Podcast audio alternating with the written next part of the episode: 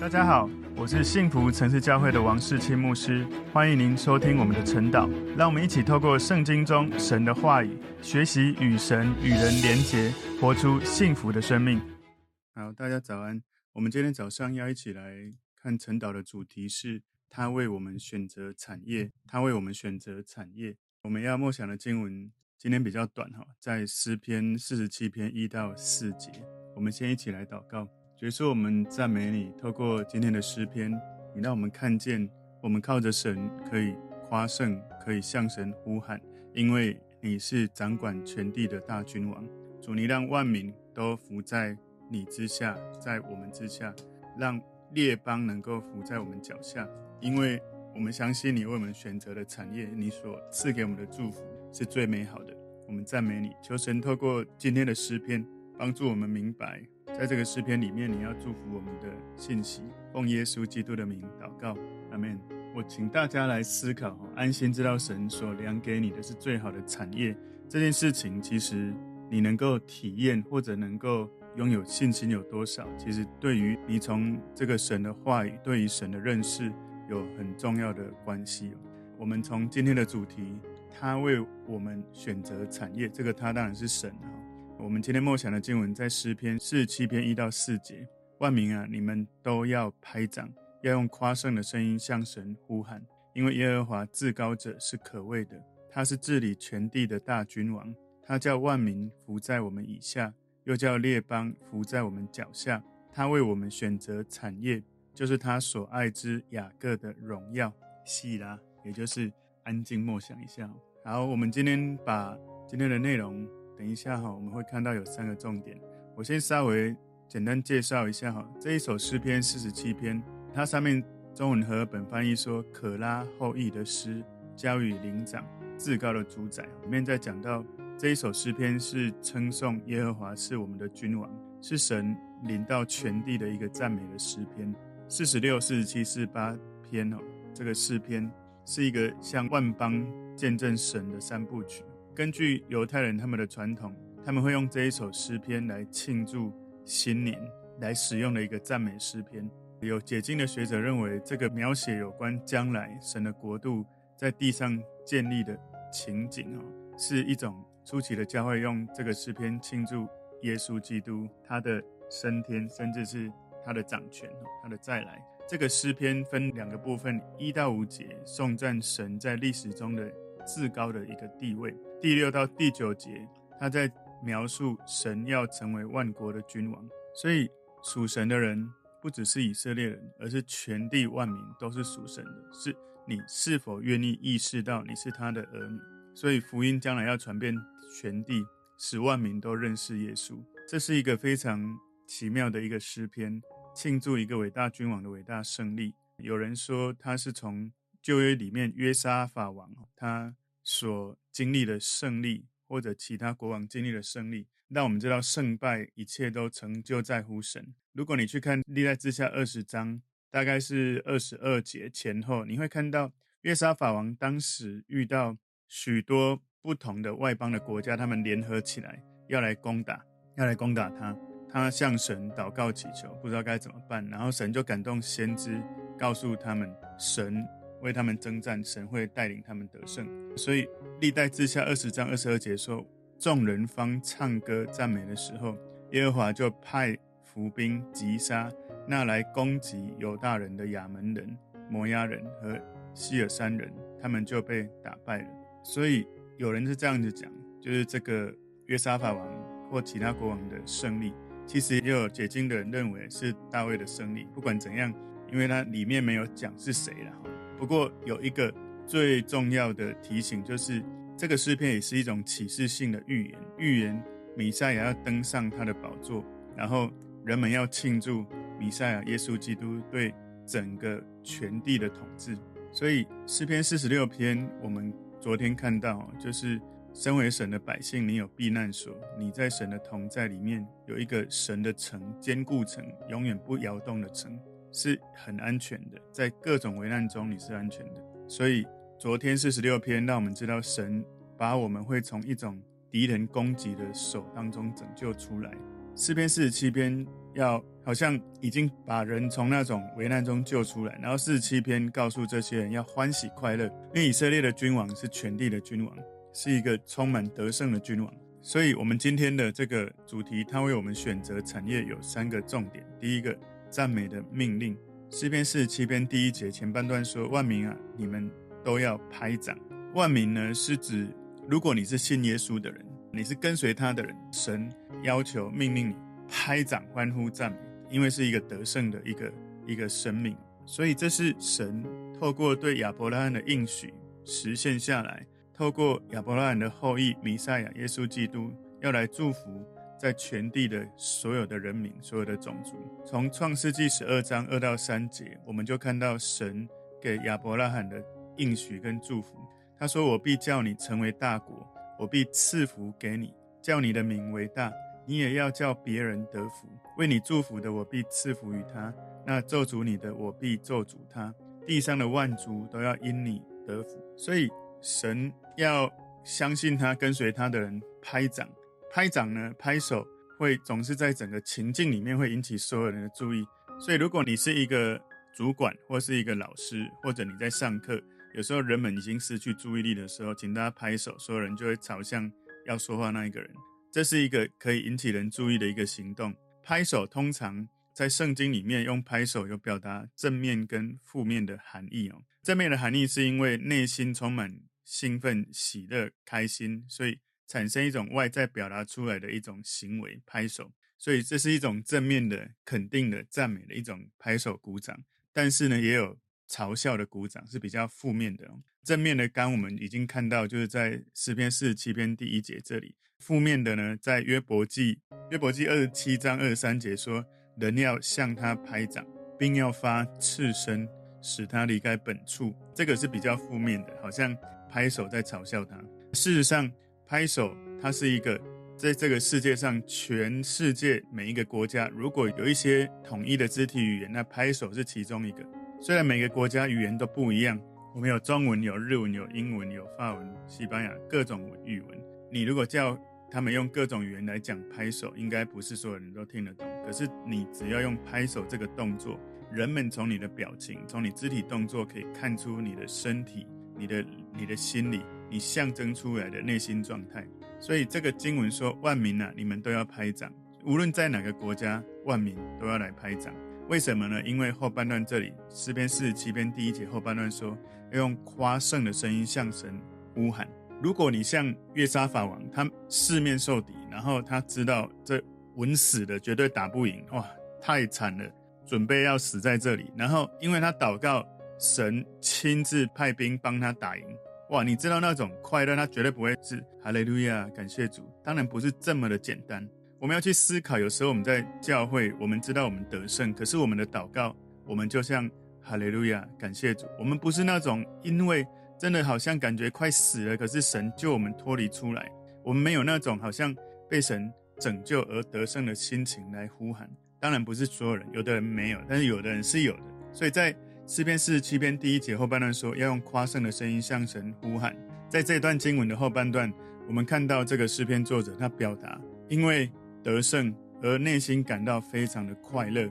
诗篇作者他因为感受到那种得胜的历程，他非常的开心，非常兴奋，大声的夸胜的声音。你知道夸胜的声音绝对不会是耶得胜了，绝对不是这样，一定是耶。因为现在我怕吵到其他人哦，就是那种耶。就是那个声音出去不是要回来的，就是豁出去，就是给出去，大声的。这个诗篇作者不是用那种有气无力的夸声，也不是昏昏欲睡的这种。哦，主耶稣，请你帮助，谢谢你帮助我们得胜。你知道有一些人，应该我们知道，大部分的人，当你去参加一些聚会、某一些场景的时候，你并不会觉得大声的呼喊有什么问题，热情的表达有什么问题。举例来说。当我们参加棒球赛、篮球赛、演唱会的时候，好像大声欢呼、大声惊声尖叫，那是一个很自然、觉得很自由、很应该的一种状态，你知道吗？有些人说，因为他的个性就是这样，所以他在教会祷告不要要求他大声啊，不要要求他这么的表达那么热情。可是你知道，非常内向的、安静的人，他们参加球赛、参加演唱会、参加他非常开心的一个可能戏剧，或者任何一个他真的非常有热情的一个投入的一个场景的时候，你再怎么内向，再怎么不好意思的人，往往他自己都很惊讶，哇，怎么自己这么的热情？所以我们就要反思哦，在某些情境，大声欢呼、大声尖叫都是自然发出的。可是，在教会，为什么很多人在祷告就非常的安静？我常常在鼓励大家开口祷告的时候，我听到大部分人的祷告是“哦，主耶稣”，然后那个声音都在嘴巴里面，我都就坐在旁边，才不到三十公分，靠很近，但是听不到他在讲什么。我要讲，不是所有人都这样，有一些人是这样，但有一些人你祷告，你是真的就释放出来，不是说好像神听不见，好像神耳朵不好，不是这个意思。不是好像我们要大声，他才听得清楚。不是，重点不是神有没有能力听到，而是我们对神的态度。我们是否真的感受到他的能力、他的拯救、他的帮助？我们本来好像快死了，可是因为他让我们能够活过来。如果你快死掉而活过来，我觉得你不太可能就只是哦，主耶稣，谢谢你。你会把你的生命的热情，用你的细胞，用你的声音，用你的能量释放出来。所以不是因为神听不听得见，而是因为我们的心有没有从神感受到他对我们这种恩宠、这种能力。我相信个性可能有某些因素，可是最重要的是你对神有没有热情。所以我鼓励大家在祷告的时候豁出去。真的，我觉得常常我听到大家祷告，有很多人你们是很豁出去，是很自由在祷告的。可是有更多人，我听到的蛮多都是很保留，然后声音都在嘴巴里。夸张的声音向神呼喊，你知道吗？有时候你在祷告的时候，你要有一个意识，你知道神已经成就这件事，带着超越时间空间的信念跟信心。你在祷告的时候，你在呼喊的时候，你在寻求神的时候，你是看到，因为神是超越时间的神，所以你不是好像要等到所有的事情都照你的期待成就，你才可以夸胜。你可以靠着对神的信心，对耶稣的认识。当你勇敢这样做的时候，我昨天有讲，有时候是我们先感受到神，感受到神的同在，所以身体、心里有一些感动；有时候是我们不管有没有感受到神，我们就先做这种用信心来追求神的行动，然后身体、心里就会有一些感动。不管怎么样，这是我们信心的一种选择。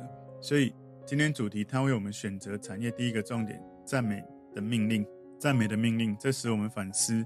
我们在跟神祷告、跟神互动的时候，我们是不是常常用一种保留的态度？然后有时候给一点点，有时候好像要又不要，然后很保留。我求主帮助我们，我们用祷告、用敬拜、用我们的热情，我们很真实的在神的面前表达我们对他的爱。第二个重点，表扬的原因，诗篇四七篇第二节前半段这里说：“因为耶和华至高者是可畏的。”诗篇作者认为耶和华至高者是可畏的，是令人敬畏的，因为在我们的内心深处，在这个作者内心深处，他觉得这是一个不言而喻的一种事实。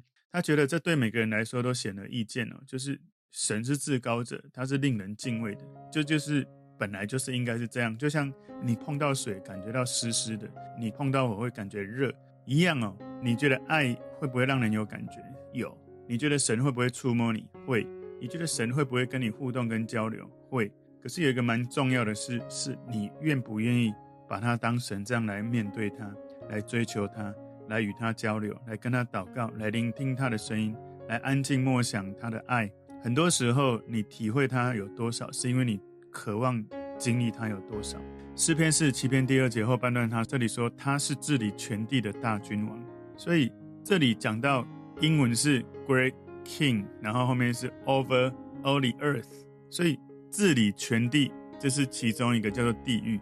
而大君王 Great King，伟大的君王，让我们看到他的职称是伟大的君王，就是全宇宙、全世界最大的那一位。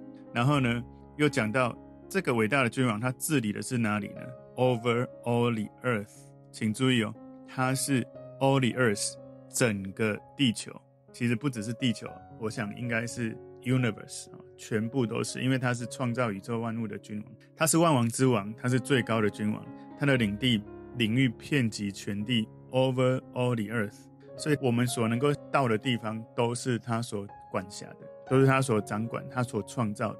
如果你去看这些圣经里面讲到古代世界的异教各种神，里面讲到巴力、摩洛或者雅斯他路，或者你如果去看希腊罗马神话故事里面，他们都是在某种权力仅限于某个国家或地区或某种领域。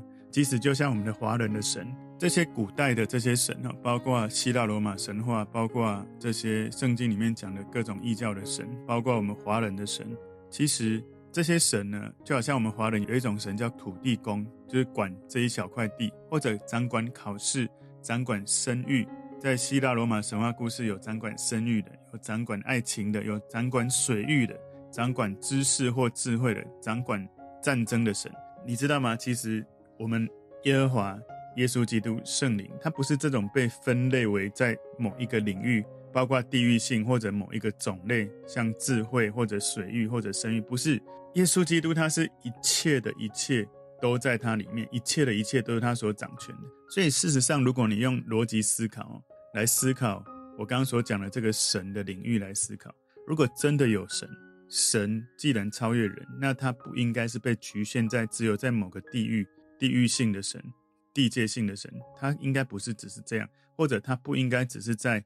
管理，举例来说，管理厨房的神或者管理生育的神，如果真的有神，他应该是全知，就是什么都知道，全能，他什么都能够做到，全在，他在任何一个地方都在，这样子的神才值得我们去敬拜。否则，你拜这种分类的神，好像封神榜，好像人封的神。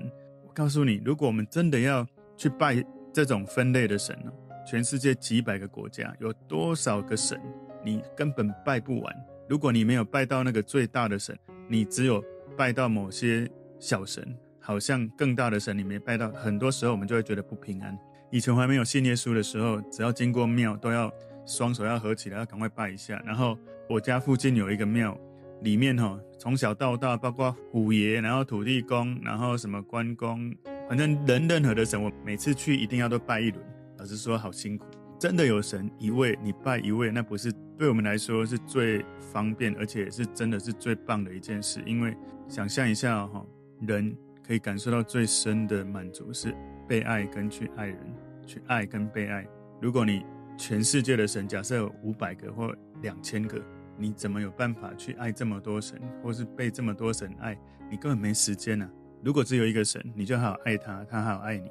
如果我们所拜的神，我们没办法从他感受到被他所爱，我们没办法对他表达我们的爱，我们怎么能够去体会我们活在这个世界最美好的感受？所以很多时候我在跟一些人在讨论有关信仰，我常常只问这个问题，他们就突然愣住，不知道该讲什么。我问他们：你同不同意人心中最需要的感受就是爱跟被爱？同意。那你同不同意？如果你要找到一个神？这个神呢，他可以爱你，你也可以爱他。你觉得这是不是最棒的经验？因为在你的心灵里面，跟在你实际的生活里面，你都感受到最深的满足。逻辑上同意，可是呢，他们想到他们的神，他们就发现困住了。因为就像我自己以前也是传统信仰，我很难想象。我曾经在一个公家机关讲这件事情，你要提升你的心灵改变的力量。你就要提升你在灵里面，你对追求你的神，你要跟他之间有一种爱的交流，你爱他，他爱你。还有，如果半夜他出现在你房间，你会感觉到开心而不是害怕，你知道吗？我光是讲到这里，引发很多的共鸣，因为我自己也是这样。我以前信了很多的神，当我如果三更半夜看到这个神，我会害怕，其实不是开心的。我就很难想象妈祖带着千里眼、顺风耳。或者牛头马面，或者什么神，好像来到我的身边，我会开心。老实说，我们对于华人的神，如果出现在我们身边，我们是比较多是害怕的。当然，我没有要讲谁对谁错，这是叫做用逻辑分析来思考就好了。感谢主，我们的神是治理全地的大君王，我们对他敬畏是自然的，是应该的。他是全知全能全在的神，只有一位，他是一位，然后他是三位一体，他是一个神，可是他是三位一体的神。今天。他为我们选择产业，第三个重点是神看顾他的百姓。神看顾他的百姓。诗篇四十七篇第三节说：“他叫万民伏在我们以下，又叫列邦伏在我们脚下。”所以诗篇的作者这里用神的选民以色列的其中一位，他是以色列人，他是被神所拣选的选民，他是其中一个以色列的人的身份来发言。他期待伟大公义的君王可以在全地统治。神拣选以色列有一个命定来做领导。当然，毫无疑问，诗篇作者知道这个选民当中所出来的弥赛亚耶稣基督就是这位伟大的君王，所以他充满对弥赛亚耶稣基督再来的盼望。我们从历史上，从旧约就看到神应许弥赛亚救世主要来到这个世界。而神也真实的差遣耶稣基督来到这个世界，实现了旧约许多的预言，让一切的这些应许都成就。所以耶稣他是伟大的君王，他会来治理全地，他用无条件的爱来征服万国。所以在永恒里面，我们被赋予他一种尊荣。我们信靠耶稣基督的百姓，能跟他一起治理全地。诗篇四十七篇第四节前半段他说，他为我们选择产业。诗篇作者对伟大君王的智慧跟良善充满信心，他非常开心可以让这个伟大的君王为我们选择产业。如果耶稣基督是我们伟大的君王，而他为我们选择产业，这是一个非常光荣的一件事情。在以弗所书第一章三到六节告诉我们说：“愿颂赞归于我们主耶稣基督的父神，他在基督里曾赐给我们天上各样属灵的福气，就如神从创立世界以前。”在基督里拣选了我们，使我们在他面前成为圣洁，无有瑕疵；又因爱我们，就按着自己的意志所喜悦的，预定我们借着耶稣基督得儿子的名分，使他荣耀的恩典得着称赞。这恩典是他在爱子里所赐给我们。所以在以弗所书第一章三到六节，我们看到，在创立世界以前，神已经在基督里面拣选了我们，然后。神透过耶稣基督赐给我们天上各种属灵的福气，然后呢，神他在爱里面拣选我们，让我们在神的面前圣洁没有瑕疵，可以跟他连结。然后神拣选我们成为神他家里面的神的儿女，这是很大的恩典。神赐给我们充满荣耀的恩典。所以，当我们祈求伟大的君王耶稣基督为我们选择产业，如果你这样子的祷告，你是一个充满智慧的祷告祈求。我们常常会想要选择自己的产业，而让我们的生命陷入困境。我们没有想要来追求神，让神来带领跟安排他所要我做的事情，而是我们都自己想好了，然后遇到困难才来找神，问神怎么办？我遇到了这个困难。你知道吗？我们几乎大部分人真的都是这样。我们都是先努力靠自己的智慧、经验、才干、能力，直到我们遇到困难、遇到麻烦，我们觉得不舒服了，我们才开始跟神说：“啊，我真的没办法，请你帮助我。”就好像浪子回头的故事里面的小儿子，这个故事对我们来说是比较夸张的一点。爸爸还没死就跟他要产业，到最后弄得自己身败名裂，还需要再回来爸爸的家里。老实说，我们常常也是这样子，我们只是没有跟。天父说：“把产业给我。”不是，我们是自己用自己可以掌握的能力、经验、主观意识、聪明才智，想要自我掌权，所以自己选择自己的产业，就陷入了困境。有时候我们想要选择自己的祝福，用自己的方式追求财富、追求健康、追求各种才艺、各种才干、各种能力，上各种的课程，追各种的这些嗜好，或者。不断的追求知识哈，这个是我的问题哈，就是我太喜欢追求更多的新的东西、知识的东西。我也承认我有这个问题，我求神帮助我。我们要让神选择什么对我们最好，而不是我们自己努力在选择什么对我们最好。每个人都希望拥有别人拥有的东西。我们常常有听到一句话，就是别人的永远都比较好。但是呢，让神选择我们的祝福，会让你得到最好、最上好的产业的祝福。有时候我们会想要选择自己的呼召，想要选择自己想要做的事情，所以我们有时候看到另外一个人呼召，就觉得好像别人的呼召更好，或者我们会想模仿另外一个人的呼召，而不是定睛在神给你的启示跟命定。有时候我们会想要选择自己的十字架，请注意听哦，这个描述很重要。我们想选择自己的十字架，我们会觉得自己的问题比别人更严重。别人不能了解，别人不能体会我们的痛苦。我们认为我们已经背了多少无数的十字架，我们已经多少的委屈，承受多少的困难。但是呢，请注意听哦，却没有愿意背上耶稣要你背的那一个十字架，也就是舍弃你的老我，放下你的知识，放下你的自我的掌权，觉得自己很聪明，或者是自己很有能力，或自己很有经验。你是不是愿意放下你的老我？然后让耶稣基督掌权，你的心我才能够复活。所以神要赐给我们产业，这个产业呢，其实它如果以当时的这个时空背景在讲，神应许赐给以色列人的迦南地，雅各的荣耀指的是迦南哦。雅各是神所爱的，迦南是雅各以你为荣的一个地方。诗篇四十七篇第四节后半段这里说，就是他所爱之雅各的荣耀。所以以色列十二支派的父亲雅各的荣耀，也就是圣徒都会得到神所赐的产业，充满荣耀。所以这告诉我们，提醒了我们，为什么我们可以对于神为我们选择的产业，可以内心平静的接受、领受、安静安息，因为我们知道，为了耶稣的缘故，因为耶稣他在我们里面，我们在他里面，神他是支持我们、帮助我们的神。他透过耶稣来爱我们，帮助我们。他不是在反对我们，所以他说他所爱之雅各的荣耀，他爱我们成为他的选民，因为神选择了我们。我们很高兴让神为我们选择我们的产业。所以这里说他所爱之雅各，英文说 whom he loves，他所爱的那一位。所以为什么神如此爱雅各？为什么神如此爱教会？你知道雅各其实本来名字是欺骗，后来被神改名叫以色列。与神同行的君王，为什么神这么爱雅各，这么爱教会？为什么神这么爱这个世界？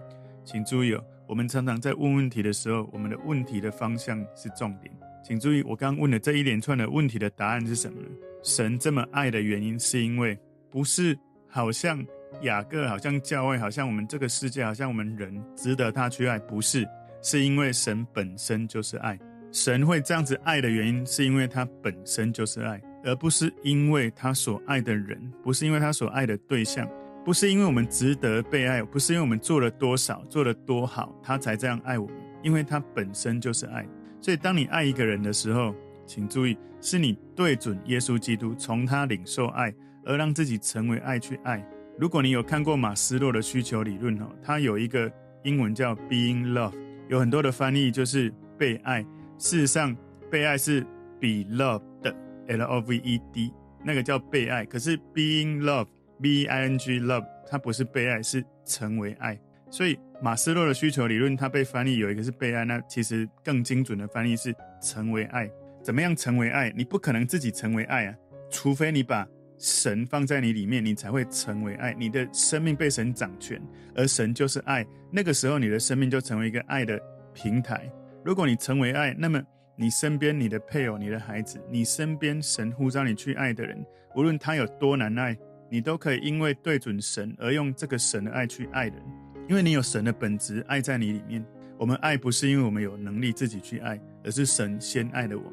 在约翰一书四章十九节告诉我们，所以当我们觉得我们爱一个人爱得好辛苦，为什么我做了这么多，他为什么什么都不做？为什么会这样讲？因为包括我很久以前啊。也包括我听到了很多的弟兄曾经这样跟我说：“我们做这么多，他都没有做，我还要继续吗？”其实，当我们这样在想的时候，我们变成把对方要有什么反应，或者对方要值得被爱，我们才继续这样爱。这样子，我们的爱是靠自己所做的爱，而不是靠神所做的爱。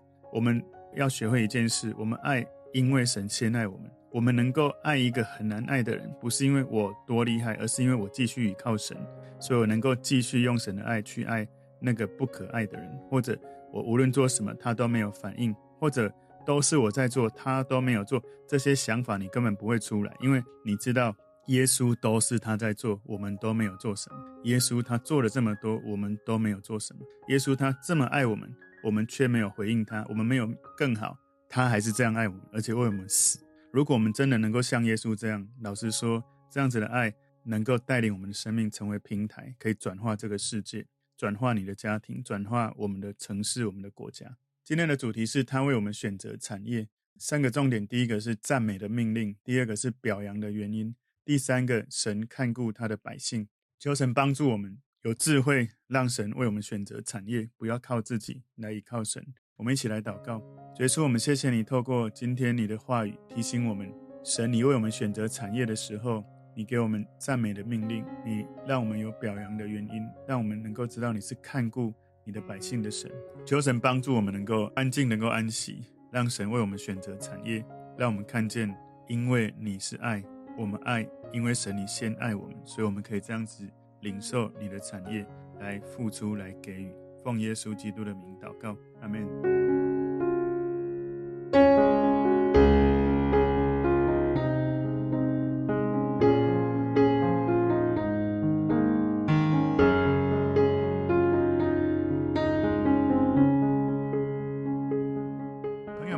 这个信息对您有帮助，请您在影片下方按赞、留言，并分享给您的朋友，分享在您的 IG、Facebook、Line 或者其他的社群媒体上面，来祝福您的朋友。当然，也别忘了订阅我们的频道和开启小铃铛，这样您就可以收到我们最新的影片通知哦。